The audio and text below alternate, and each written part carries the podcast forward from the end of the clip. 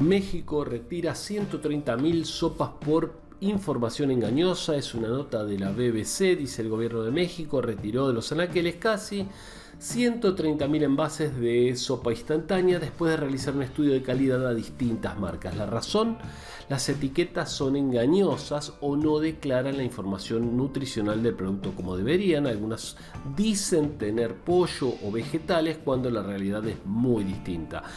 Besando a un pollo se obtiene más pollo que con estas sopas, dijo el titular de la Procuraduría eh, Federal del Consumidor Profeco.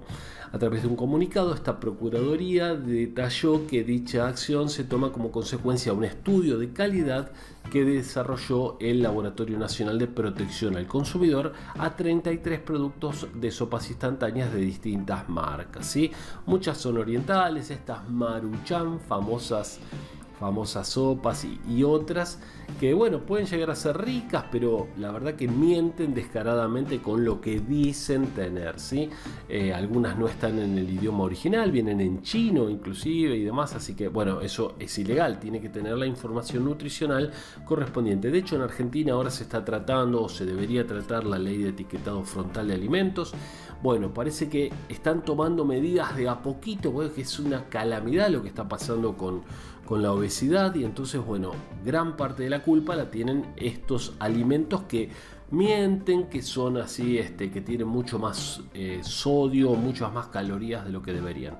Bueno, eh, bueno, son baratas, dicen llegan a valer menos de un dólar en algunos casos, poca carne, poco vegetal. Y entonces, ¿qué es lo que tienen? Si no tienen ni carne ni vegetal, bueno, este, parece que tienen, ¿de qué están hechas? Agua, carbohidratos como harina de trigo, proteína animal, grasa y sal, también azúcares como sacarosa, fructosa, eh, glucosa y lactosa pero las cantidades son lo que importa, dice, ¿no? Por ejemplo, eh, en una sopa que dice que tiene, em, por ejemplo, de grasa tiene 4,15 gramos cada, cada 100 y de proteína apenas tiene 2.13, sin embargo, los carbohidratos representan una cantidad enorme de 15 gramos, o sea que eh, este estudio dice que, por ejemplo, tienen menos de 5 eh, gramos de vegetal por cada 100 gramos. Sí, la verdad que no tiene nada, o sea, son saborizantes, hay que prestar atención ahí que diga contiene sabor a pollo, no es lo mismo que contenga pollo, pero bueno, las retiraron porque engañan al consumidor, ¿sí? Así que bueno, es una buena medida y para que pongan realmente lo que contiene. Saludos, soy Sergio Taladriz, suscríbete al podcast.